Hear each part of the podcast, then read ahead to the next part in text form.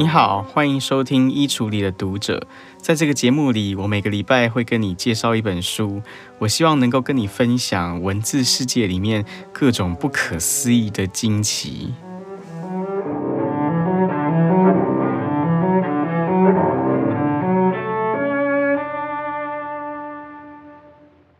不知道你有没有听说过余华这位小说家？他是现在中国当代小说家当中非常重要的一位，也是我个人很喜欢的一位。他写过的小说作品包括《活着》，包括《兄弟》，包括《许三观卖血记》等等。呃，我相信很多朋友可能都看过他的一些作品，或者是你可能看过由他的作品改编而来的电影。那他除了会写小说之外，我觉得余华他的散文还有他的随笔也都写得特别好。比如说，在他的一些散文里面，他就写到一些很有趣的早年的经历。因为余华他是一九六零年出生的嘛，所以在他六岁那一年，文革就爆发了。所以他整个小学时代，还有一部分的中学时代，就是在文革当中度过的。他就写到说呢，他小的时候他就特别喜欢阅读故事。可是，在文革期间，其实没有太多书可以看。有些书，朋友之间、同学之间可能会彼此借来借去。可是有时候借来借去，那个书就不见了，或者说有的那个书是残破的，它可能根本就已经没有封面了。所以你看一个小说，你不知道这个小说叫什么名字，甚至是说它的小说的前面几页也都不见了，小说的后面几页也都不见了。那这个是一个没头没尾的小说，所以他就从一个没头没尾的故事开始看。他就说呢，一个故事没有起头，这个能够忍受；可是一个故事没有结尾是不能忍受的。所以他看到一个没有结尾的故事，他就很想要帮他编故事。这就是余华他最早的小说创作的启蒙。另外一个有关他早年经验的故事是，他讲到小时候因为没有书可以读嘛，但是其中有一本书是保证人人都会读到的，而且你保证可以在光天化日之下，在众目睽睽之下看，绝对不会有问题。这本书就叫做《毛选》，就是毛泽东选集。他说，有时候吃完晚饭，他就会从家里拿一把椅子放到家门口，然后坐在这个椅子上，就开始读《毛选》。邻居经过呢，看到他在读《毛选》，邻居就会觉得，哇，这个小孩子真的是非常的认真学习，非常的努力在追随毛主席的思想。可是其实不是，因为他不是在读毛泽东讲了什么。他在读的是《毛选》里面的注释，因为注释里面就会讲到说，比方说毛泽东讲到一个人名，注释里面就写说这个人是谁，他做过什么事情，或者是《毛选》里面写到一个事件，那这个注释里面就会告诉你说这个事件的来龙去脉、始末是什么。这个就是余华他最早的叙事文学的启蒙。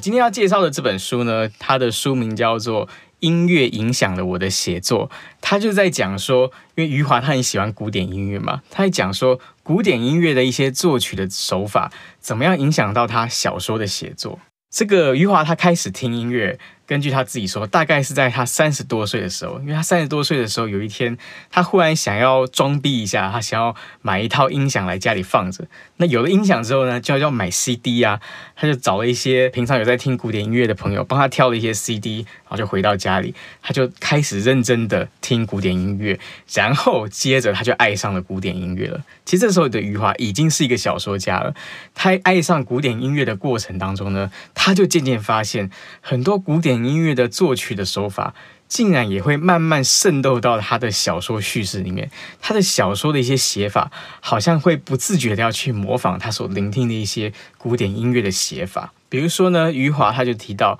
他觉得苏联的作曲家肖斯塔高维奇对他的写作就影响很大。肖斯塔高维奇有一部非常有名的作品，就是他的第七号交响曲，昵称叫做列宁格勒。在这个第七号交响曲里面呢，肖斯塔高维奇在第一乐章里面，他写了一个很夸张、很夸张的音乐。这个第一乐章呢，本身就已经很长了，全部演出完整演出的话，大概要二十几、三十分钟。可在这个第一乐章里面呢，它有一个非常非常长的段落。这个非常长的段落呢，是由一个固定的节奏，还有一个固定的旋律，不断不断反复而构成的。那个节奏就是在这样哒哒哒哒哒哒哒哒。不断不断反复，然后反复了一共有一百七十五遍，然后上面跟着一个旋律，那个旋律也是固定不变的，就是一直在那边不断的反复播放，只是它透过不同的配器，本来可能只是少数几个乐器在演奏，后来越来越多乐器加入，那个声音越来越大，是一个整个音乐渐强的一个过程。那为什么肖斯塔高维奇要写一个这么特别、这么奇怪的一个音乐呢？这其实是跟当初的时代背景有很重要的关联。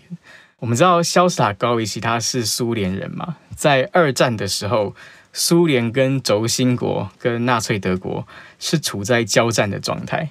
如果你对二战的历史有一点研究的话，你可能会知道说。在二战期间，其中一场伤亡最惨重的战役就叫做列宁格勒围城战。列宁格勒就在今天的俄罗斯的圣彼得堡。在二战的时候呢，纳粹德国就动员了非常多的军队，动员了非常多的坦克，他把当初的列宁格勒团团包围住，整个给他封城，整个切断了他一切的资源补给。那这一场围城一共持续了多久呢？他一共围城围了两年四个月两个星期又五天，你可以想象吗？如果你居住的城市被这样围城，被包围了两年多，你能够想象那是一个怎样的生活状态吗？在这一段期间里面，他被切断了一切的粮食补给、饮水的补给、各种资源的补给，通通都没有了。这真的是一个非常惨烈的状态。事后根据苏联官方的估计，光是饿死的人就有六十万人，而当这场列宁格勒围城战刚刚要开始的时候，也就是当肖斯塔高维奇他要创作他人生的第七号交响曲的时候，这位作曲家他仍就在列宁格勒。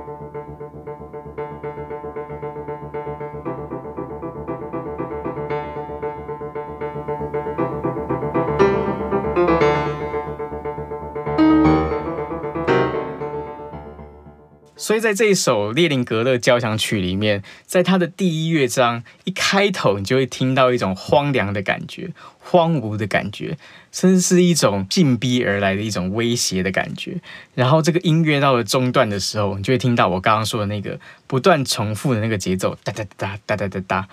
有人说这个节奏它就很像是敌军在不断进逼的脚步声。或者有些人说，它很像战场上的枪林弹雨，那个机关枪不断在开枪的那个声音，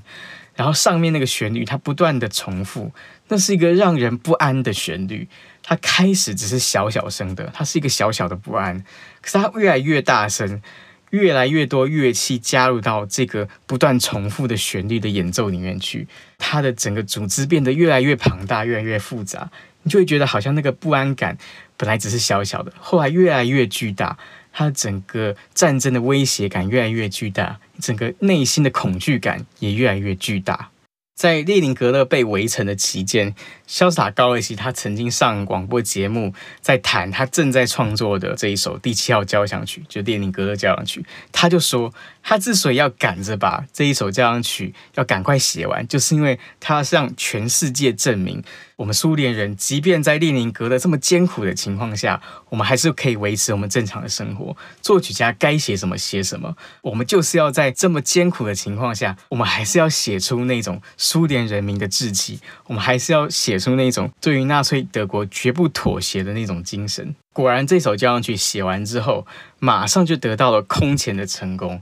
在战争时期的全部的苏联人民都非常喜欢这首交响曲，而这首交响曲在苏联首演之后呢，苏联官方还把萧士塔高维奇的手稿就用拍照的方式做成微缩胶卷，然后放在飞机里面，就载到了纽约，然后由纽约的当时很著名的指挥大师托斯卡尼尼，他指挥纽约的交响乐团演出了这首曲子，然后透过收音机播送的方式，让全世界的反法西斯阵营的人民都听到了这首交响曲。可是，这里有一个很重要的可是，虽然当时的人一致认为这首曲子它代表的是反法西斯主义的精神，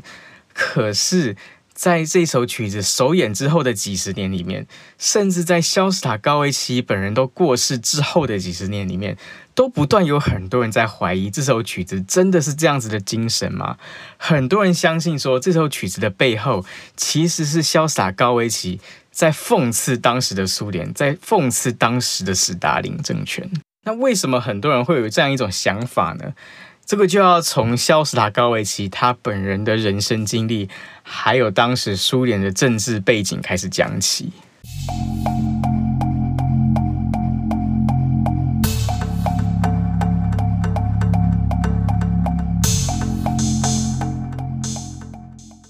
肖斯塔高维奇他早年的人生经历，如果不能说是一帆风顺的话，至少也必须说算是相当的幸运。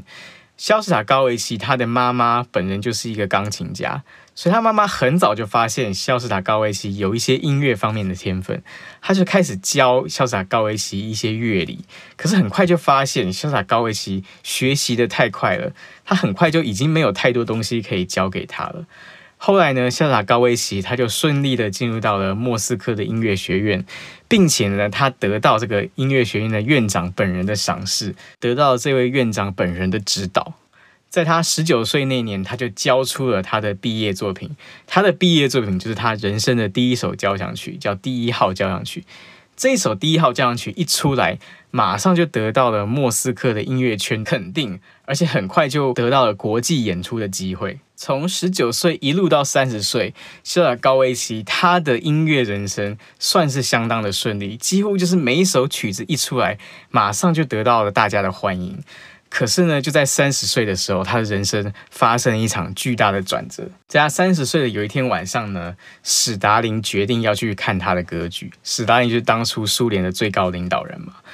那肖塔高维奇听到这个消息，当然也很高兴，所以他就亲自出席他的这一场歌剧的演出。然后他就看到史达林坐在这个歌剧院里面聆听他所写的歌剧，可他就发现这个史达林的脸色不太对劲，他脸色渐渐变得很苍白，又从苍白变得很铁青。然后呢，这个歌剧根本都还没有演完，史达林就提前离席了。隔天早上不得了了，这个潇洒高维奇一起床，翻开当时的报纸，就《真理报》，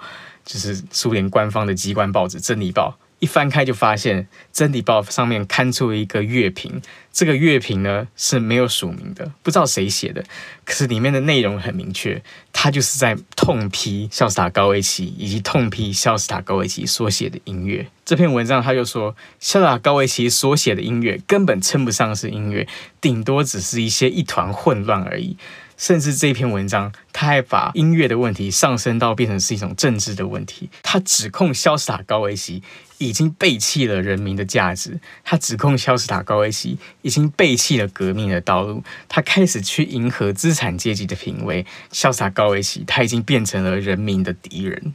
真理报刊出这样一条评论，这绝对是非同小可的，因为真理报代表的就是苏联官方的立场。真理报上面说你该死，那你真的就是该死。我们知道，在史达林统治期间，真的就有很多苏联的非常优秀的电影导演，或者很多非常优秀的作家，都是因为他们的文艺理念跟史达林有所不合，所以他们就被清洗，就被带走了，就被人间蒸发了。于是这个时候，肖斯塔高维奇他就发现。本来他平常出门的时候，一些会对他报以微笑、打招呼的一些邻居，都开始对他避之唯恐不及。他的一些知心的好友，也通通开始不理他了。那就是因为人人都怕受到肖斯塔高维奇的牵连。甚至萧士塔高维奇他就说，在这段期间里面，他其实在他们家下楼的那个楼梯间，他就准备了一个行李箱，里面就放着他的一些生活用品、他的一些衣物。那就是他觉得。随时都有可能会有苏联官方的人来把他给带走了，而他不希望在家里面让老婆、让自己的小孩看到自己狼狈的一面，所以他在家门口准备了一个皮箱，他随时准备有人要来带他走的时候，他拎着个这个皮箱，他就可以走了。那在这样一种政治高压的环境下，你觉得肖斯塔高维奇会不会对这个政权低头呢？答案是会的，肖斯塔高维奇的确就低头了。他开始了非常彻底的自我改造，或是表面上看起来很彻底的自我改造。他完全改变了他的叙事语言，他完全改变了他的作曲风格，一切就是要迎合苏联官方的意识形态，迎合当时的主旋律。在这段期间呢，其实肖塔高维奇他过得非常的痛苦，他过得非常的压抑。那就是他常常为了要迎合主旋律，他必须要做出一些违心之论。比如说，他其实很尊敬他的一个前辈的俄罗斯的音乐家，叫斯特拉文斯基。他这时候已经流亡了。这个时候呢，苏联的一个官员就曾经在一个公开场合，他质问肖斯塔高维奇对于斯特拉文斯基的看法。这个苏联的官员就问他说：“请问你认不认为斯特拉文斯基是一个叛国者？”虽然肖斯塔高维奇他内心对斯特拉文斯基是尊敬的，可这个时候他必须，他还是要说：“是的，他是一个叛国者。”这是一个为了要在这个政权底下生存下去，而必须要违背自己的良心去出卖自己的朋友，甚至他必须要违背自己的良心出卖自己的艺术风格、出卖自己的艺术语言、出卖自己的整个灵魂的一个悲剧的故事。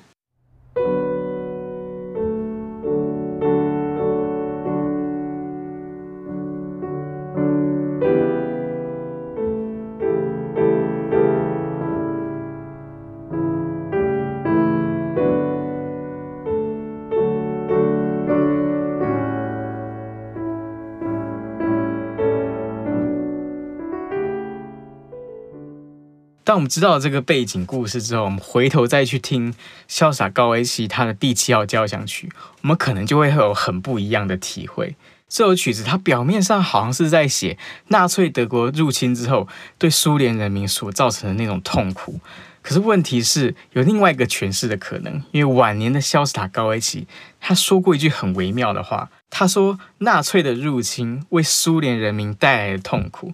但是，也正是因为纳粹的入侵，苏联人民才意外得到了一种诉说痛苦的权利。那就是因为在纳粹入侵以前，你是不能够说自己很痛苦的，因为你说自己很痛苦，就代表是你在共产党、你在苏联的统治底下过得很痛苦，那就表示你是在批评共产党，让你的生活不幸福，那你就是有问题的。所以，萧塔高维契他才会说，苏联人民好像突然得到了一个借口，一个意外的借口，可以表达那种由来已久的内心的不满、内心的恐惧、内心的不安。肖斯塔高维奇他说。那个第七号交响曲里面，那个不断重复的那个哒哒哒哒哒哒哒哒，那个可怕的节奏，那个可怕的旋律，其实不是战争开打之后才写的，而是早在战争开打之前他就想好了。所以这里面表达的其实不是列宁格勒围城战里面的那种恐惧、那种不安，而是他在三十岁以来，他的一生当中不断经历到的，在苏联的统治底下所感受到那种不安、那种焦虑。那种担惊受怕，那种威胁，那种恐惧。那讲回到余华，这首曲子到底对余华造成了什么样的影响呢？余华就说他在听这首曲子的时候，他非常想要知道这个十多分钟的这个哒哒哒哒哒哒哒这个固定的节奏，还有那个固定的旋律，它不断不断的堆叠，那个恐惧感越来越加强，越来越巨大，几乎到了无法承受的地步。他就很想知道说，后来怎么办？如果整个音乐到这里已经是最高潮了，后面还能怎么办？所以余华在这边他就说：“我第一次聆听这个音乐的时候，我不断地问自己，怎么结束？怎么来结束这个力量无穷的音乐插步？最后的时候，我被震撼了。肖斯塔高维奇让一个尖锐的抒情小调结束了这个巨大可怕的插步，那一小段抒情的弦乐。”轻轻地飘向了空旷之中，这是我所听到过的最有力量的叙述。换句话说，在小说里面也是一样。如果你写了一个很巨大、非常高潮的一个场景之后，你要怎么样延续这个小说的叙述，或者你要怎么样结束掉这个小说的叙述？余华他就认为说，这时候其实你可以写一个非常轻柔的叙述，在这个非常巨大的叙述之后。跟着的那个非常轻柔的叙述，它反而会取得一种空前的特殊的情感的力量。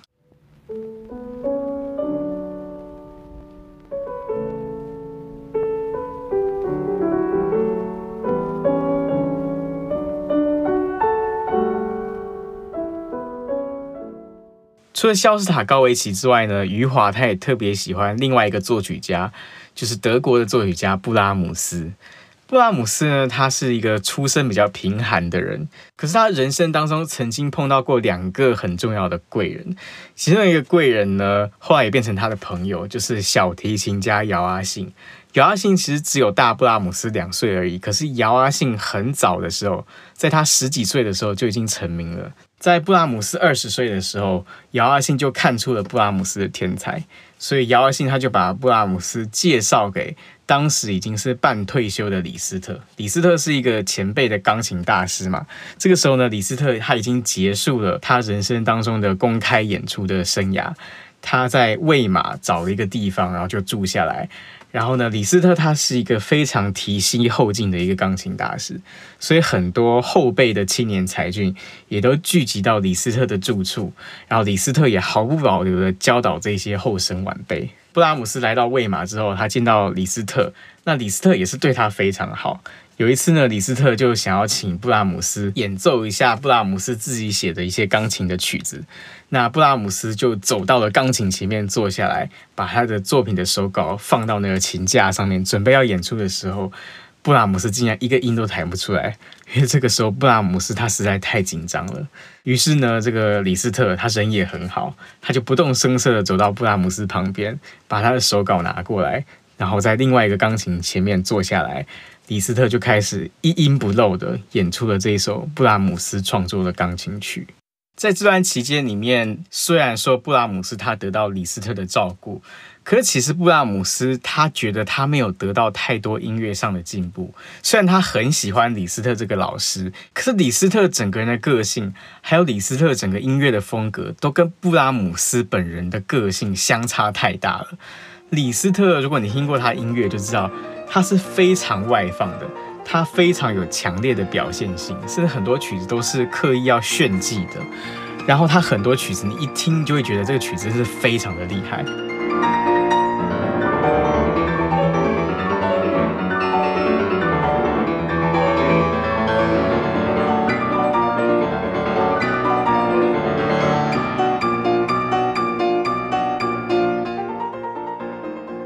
可是布拉姆斯就不是这个样子，布拉姆斯他的个性是比较内向的，比较内敛的，比较沉稳的。他的曲子也是那种风格，很多曲子很像是貌不惊人，你第一次听不会觉得他太了不起，你不需要很仔细、很仔细的听，你才能够听得出来布拉姆斯在曲子当中所隐藏的那种情感、那种秘密。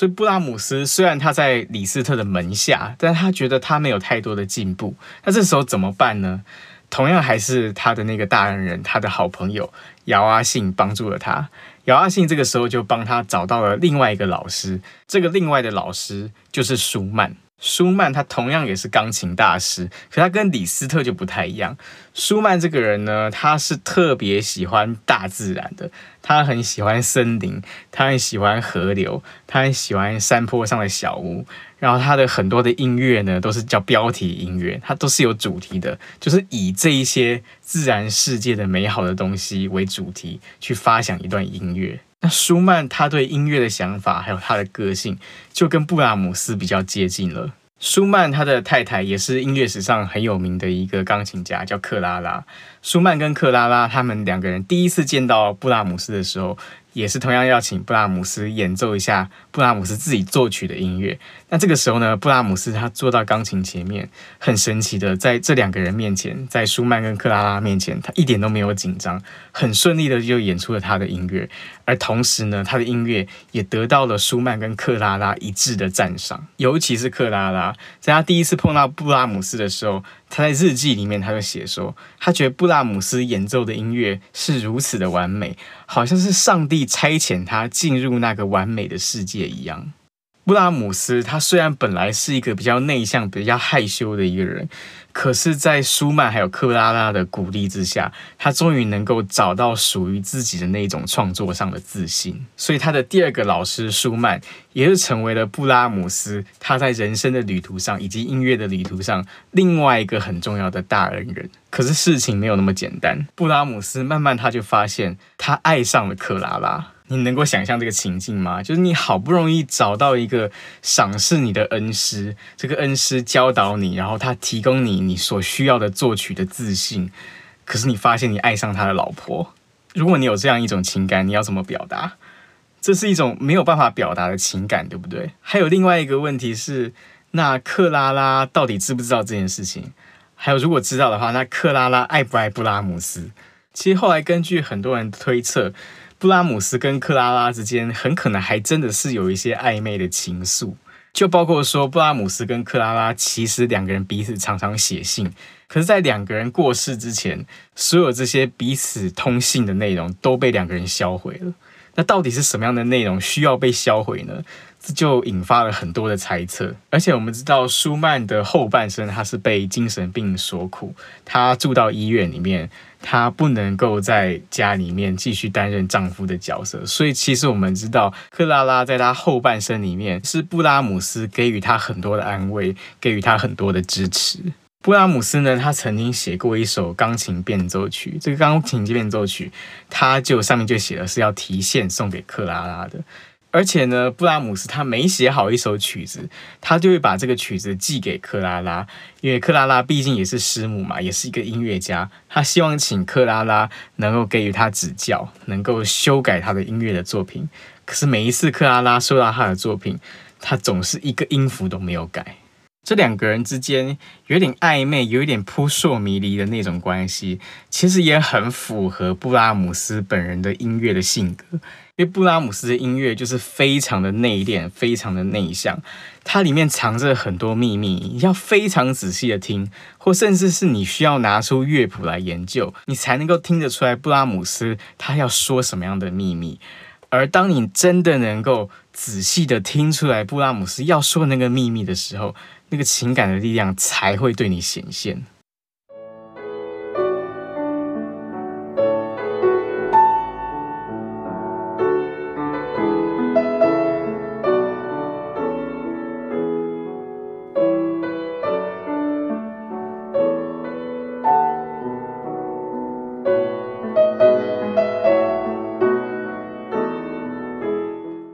你刚才听到的就是布拉姆斯一首非常有名的间奏曲，作品编号是 OP 一八八的第二首。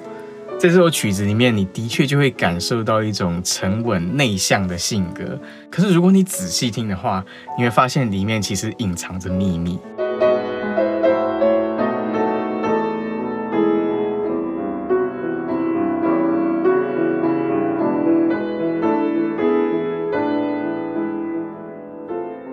拉姆斯的音乐风格呢，可能有的人喜欢，有的人不喜欢。可是布拉姆斯的不幸就在于，他是一个跟瓦格纳生活在同样时代的人。他所生活的时代，甚至可以说是瓦格纳的时代。如果客观的来说的话，瓦格纳对后世的影响力是要比布拉姆斯要大得多的。而瓦格纳的音乐路线，就跟布拉姆斯的音乐路线是彻底相反的。你去听瓦格纳的曲子，基本上每一首曲子它是外放的，它的曲子会非常的华丽，它具有一种震慑人心的力量。你一听这个曲子，好你的整个灵魂、身心都会被震撼，然后你的整个注意力都被吸走了，你好像整个人都被这个音乐所控制。的确，这是瓦格纳所追求的。瓦格纳他追求的艺术，他不只追求音乐艺术。他追求的是总体艺术，他有一种想要统御一切、控制一切的想法。当你听瓦格纳的音乐的时候，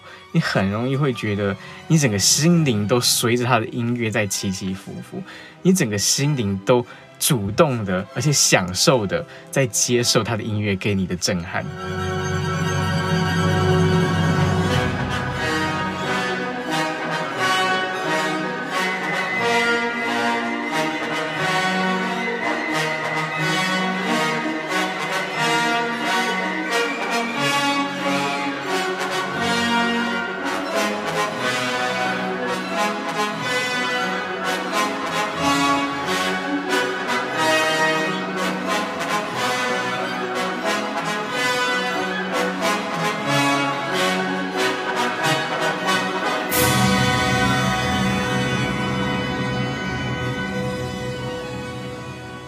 刚刚听到的就是瓦格纳非常有名的曲子，就是《女武神的飞行》。那这整个音乐的想法，整个音乐的表达的形式，整个情感的形式，就跟布拉姆斯的音乐是完全相反的。而且另外一点很重要的是，布拉姆斯跟瓦格纳都是贝多芬之后的人。在贝多芬的阴影之下，其实所有的音乐家、所有的作曲家都在想办法走出贝多芬的阴影。那瓦格纳的办法是什么呢？瓦格纳就是在贝多芬提供的基础之上，他再更进一步，把贝多芬式的音乐再推向一个更高潮的境界。可是布拉姆斯的做法就完全不一样。布拉姆斯就想要回到比贝多芬更早以前的作曲家，他想要回到巴洛克时代，他回到巴哈，他想要学巴哈去写作那种很严密的对位法，他想要学巴哈去学那种赋格曲的技巧。所以你就发现这两个人不只是他们的音乐的情感形式南辕北辙，他们对于未来音乐应该要有的发展方向的看法也是截然不同。于是就在这个时代里，在这个瓦格纳的时代里面，我们就看到布拉姆斯他选择了一个。跟时代潮流逆反的方向，所以很多人就会批评布拉姆斯，他是一个过度保守的人。就连远在俄国的柴可夫斯基，大家听到布拉姆斯的作品的时候，他的评语就是，他觉得布拉姆斯的音乐真的是无聊透顶。可是就在这两个音乐史上截然对立的音乐大师双双去世之后，音乐史又为我们带来了意想不到的发展。那就是二十世纪最具革命性的作曲家之一，荀贝格 （Schönberg），。他写了一首曲子，叫做《升华之夜》。在这《升华之夜》里面，荀贝格他尝试想要把瓦格纳最著名的和弦的形式应用到他的作品里面，同时他又想要把勃拉姆斯的作品里面那种最精致、最严谨的结构也放到他的作品里面。结果他成功了，《升华之夜》成为了荀贝格最成功的作品之一。荀贝格当然知道布拉姆斯跟瓦格纳之间彼此是属于截然对立的两个音乐的阵营，可是对于这个后生晚辈来说，那些都不是最重要的，最重要的是他怎么样把自己的音乐写好。所以余华在这里他就写了一段我觉得很耐人寻味的话。余华他说：“事实上，保守还是激进。”不过是一个时代的看法，它从来都不是音乐的看法。任何一个时代都会结束。对于音乐而言，从来就不存在什么保守的音乐和激进的音乐。音乐是那些不同时代和不同国家民族的人，那些不同经历和不同性格的人，出于不同的理由和不同的认识，以不同的立场和不同的形式，最后以同样的赤诚之心创造出来的。因此。音乐里只会有叙述的存在，而不会有其他的存在。跟着余华他就说：“今天任何一个音乐家，只要他们乐意，他们可以演奏巴哈，也可以演奏韩德尔；他们可以演奏莫扎特，也可以演奏贝多芬；他们可以演奏布拉姆斯，也可以演奏瓦格纳；他们可以演奏巴尔托克，也可以演奏梅香。事实上，只要他们乐意，他们可以演奏音乐里面所有形式的叙述。”可是，他们谁也无法演奏音乐史上的纷争。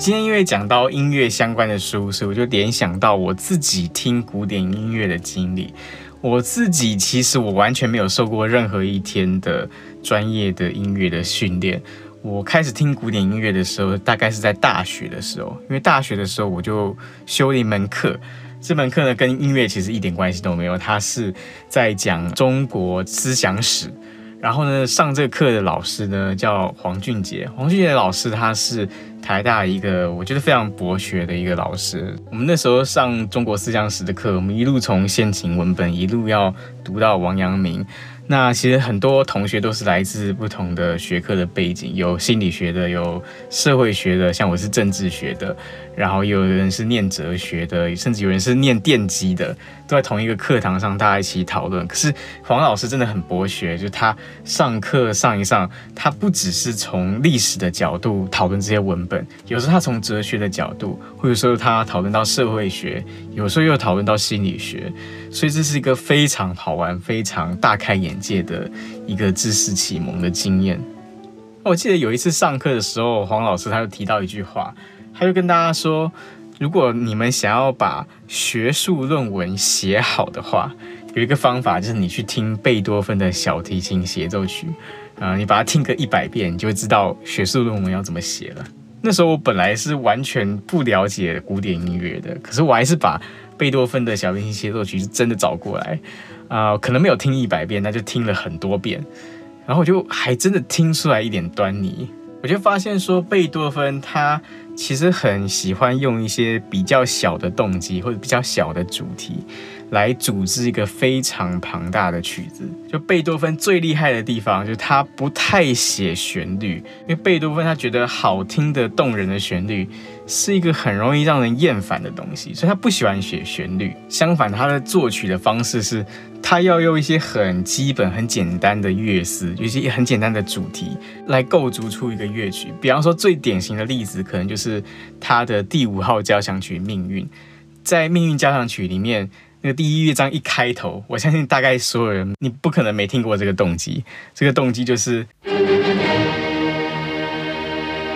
就这个简单的动机。可是他一整首曲子，这整个第一乐章都是靠这个这个动机去做变化的。换句话说，这样讲可能有点不敬，但是假如你把贝多芬的音乐每一个动机、每一个主题都分别拆开来看的话，其实它都是一些很简单的内容、很简单的乐思。可是就是这一些最简单、最浅白的乐思，它组合在一起，当它正确的被组织起来的时候，它能够创造出最伟大也感人至深的音乐。在看了这本书之后，其实我也发现。贝多芬这种写作音乐的手法，好像也有一点影响到我对于写作文章的想法。就我会很倾向于用一些比较短的句子去构筑出我的文章，因为很多人喜欢写长句子嘛，很多人喜欢写很困难的、很复杂的句子，好像这样写出来就比较有学问。可是我觉得不是这个样子。我都会喜欢用很短的句子，而且我希望这个最短的句子里面能够承载的是最浅白、最简单的意念。可是这些最简短的句子，这些最浅白的意念，当它能够被用正确的方式组织起来的时候，它就能够带你看到一片你本来看不到的风景。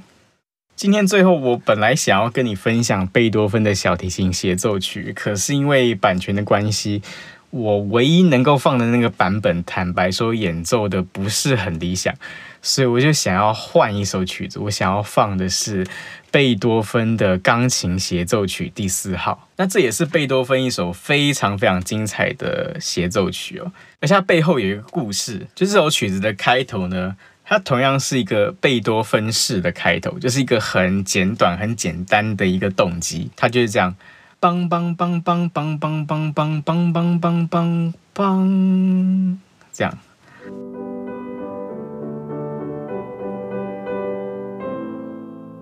这段开头呢，如果单纯从演奏技术上来讲的话，其实它不困难，甚至可以说很简单，因为它也不反复。它就这么简单，就这几个音，然后很单纯的和弦就这样弹过去，然后你第一次的钢琴独奏就这样结束，你就交给乐团了。哦，对，如果你不知道的话，协奏曲的概念是这样：协奏曲它通常会有一个独奏乐器跟一个乐团，这个独奏乐器跟这个乐团彼此之间是互相搭配的。互相协调、互相拉锯，然后互相平衡。就这个独奏乐器呢，假如它是钢琴的话，它就叫钢琴协奏曲。那通常的情况是这样：就开始的时候，乐团它会演奏一段音乐，乐团结束之后呢，那个钢琴，假如是钢琴协奏曲的话，钢琴就会回答一段相应的音乐，然后在这个一问一答、一问一答中间，就慢慢有所变化，开展出这整个协奏曲。那这个贝多芬的第四号钢琴协奏曲呢，就像我刚刚讲的，它的一开头那个钢琴的独奏段落，在技术上是不难的。可是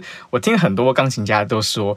这一段开头非常非常困难。为什么呢？一个原因是这牵涉到我们对后来的这一整段音乐的理解。就一开始那个钢琴出来的时候，它是一个很轻柔的一个动机嘛，轻轻柔柔的，然后音量也不大。可是后面乐团在回答钢琴提出来这个提问的时候，后面乐团的演奏它就会越来越大声，然后越来越复杂。它是一个用音乐术语来讲的话，叫 crescendo，就是它是一个渐强的一个乐段。所以在开始的时候呢，你一方面你要弹得很柔弱，可是柔弱的同时，你又要弹得非常的清楚，而且你还要考虑到是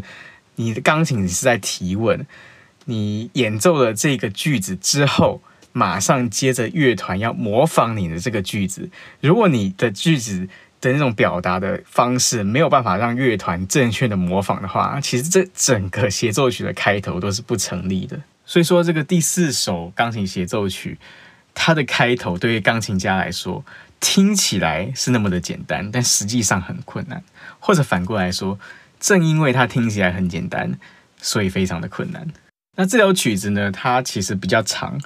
我准备的这个版本呢，它完整演奏的话要十七分钟。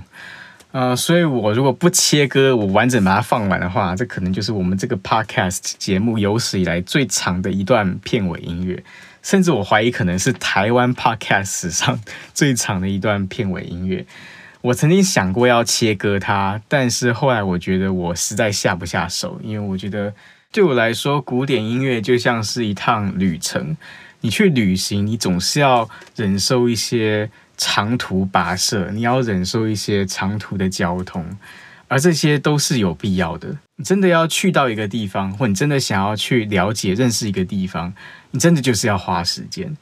相对古典音乐，我觉得一般那种最通俗、最流行的流行音乐，我觉得它就比较不像是一趟旅行。我觉得它比较像是你去看某一个很壮丽的景点的照片的集锦，你就看照片就好了。因为流行音乐通常它三分钟、五分钟，它就要在这个最短暂的时间里面，它要给你最悦耳、最动听的旋律，它马上要让你喜欢，它马上要让你觉得很舒服或者很感动。可是古典音乐就不像是这样，古典音乐比较像是你真正去旅行，你必须要去忍受舟车劳顿，你要等飞机。等火车，或甚至你可能去到一个人生地不熟的地方，可能连语言都不通，你会遇到很多的问题，你可能会迷路，或者你租的车子就在路上抛锚了，然后因为你不会讲当地的语言，根本找不到人帮忙。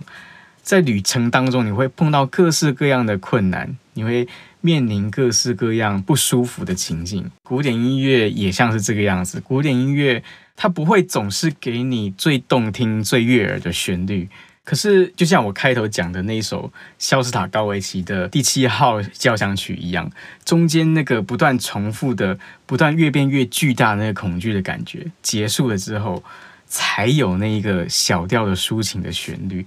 如果那个小调的抒情旋律是在一开始就出现的话，它没有经过。那种越来越堆叠、越来越叠加、越来越巨大的那个恐惧感、那个不安的感觉，那个抒情的旋律是不会带给你任何力量的。我等下想要播放的这个音乐的版本呢，是由钢琴家 Wilhelm Kempf 跟柏林爱乐乐团合作的这一首贝多芬第四号钢琴协奏曲。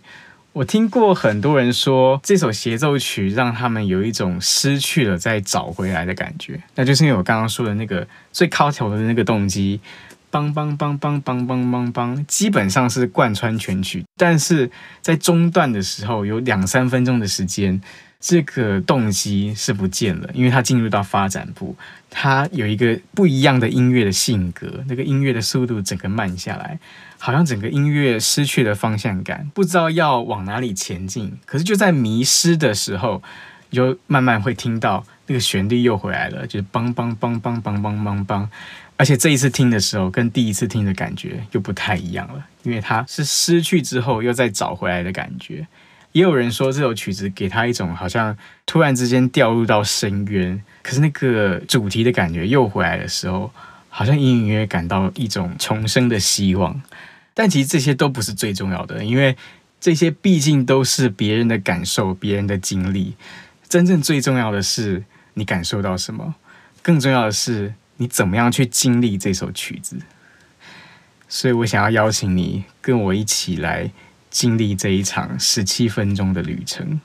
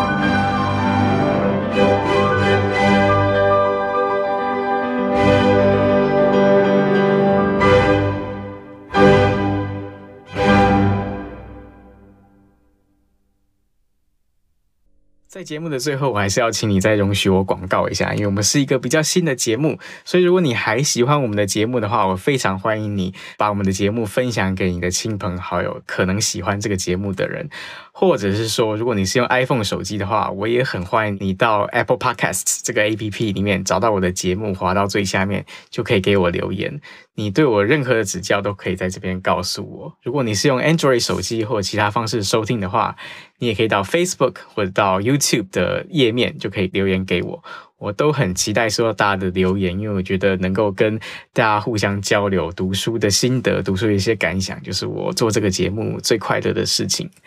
今天再次谢谢你的陪伴，啊、呃，希望你在这个疫情当中能够继续拥有一些阅读的时光。我们下次再见。